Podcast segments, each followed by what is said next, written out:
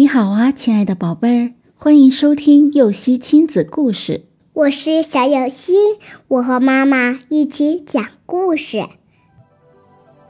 小熊的优势。小熊和小鹿同在一个班级读书。小鹿是一个非常聪明的孩子，对老师教的任何知识都是一学就会。老师经常在班级里表扬他，大家都很喜欢学习优秀的小鹿。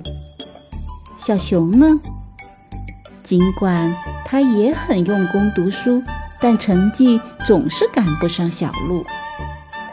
这一次考试啊，小熊的成绩又没有多大提高，他心里有些泄气，并且感到十分沮丧自卑。小熊把自己的苦恼告诉了熊妈妈，他难过的对妈妈说：“妈妈，为什么我一直都在努力的学习，却总是赶不上小鹿呢？我是不是真的很笨呀？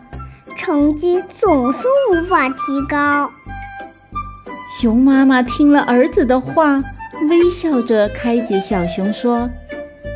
乖儿子，如果你总是以别人的成绩来衡量自己，那你将只能做一个跟随者，是不会有进步的。小熊疑惑地问：“妈妈，那我应该怎么做呢？”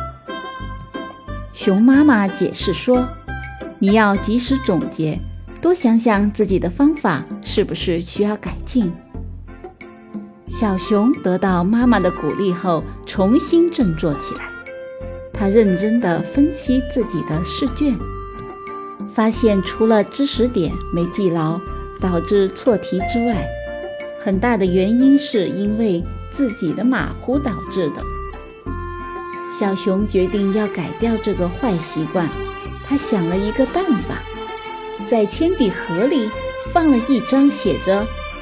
读清题目要求，做完记得检查的纸条，来提醒自己不要太马虎。同时，他还准备了一个错题本，把每一门考试自己遇到的错题都整理上去。他还找到许多类似的题目，举一反三，加强练习。勤奋好学的小熊很快提高了自己的成绩，他还把自己总结的方法分享给了其他在学习上遇到困难的同学呢。宝贝，小熊因为考试成绩总无法提高而有些灰心丧气，但熊妈妈的一番话却让他醒悟过来：成绩并不能代表一切，要持之以恒的学习。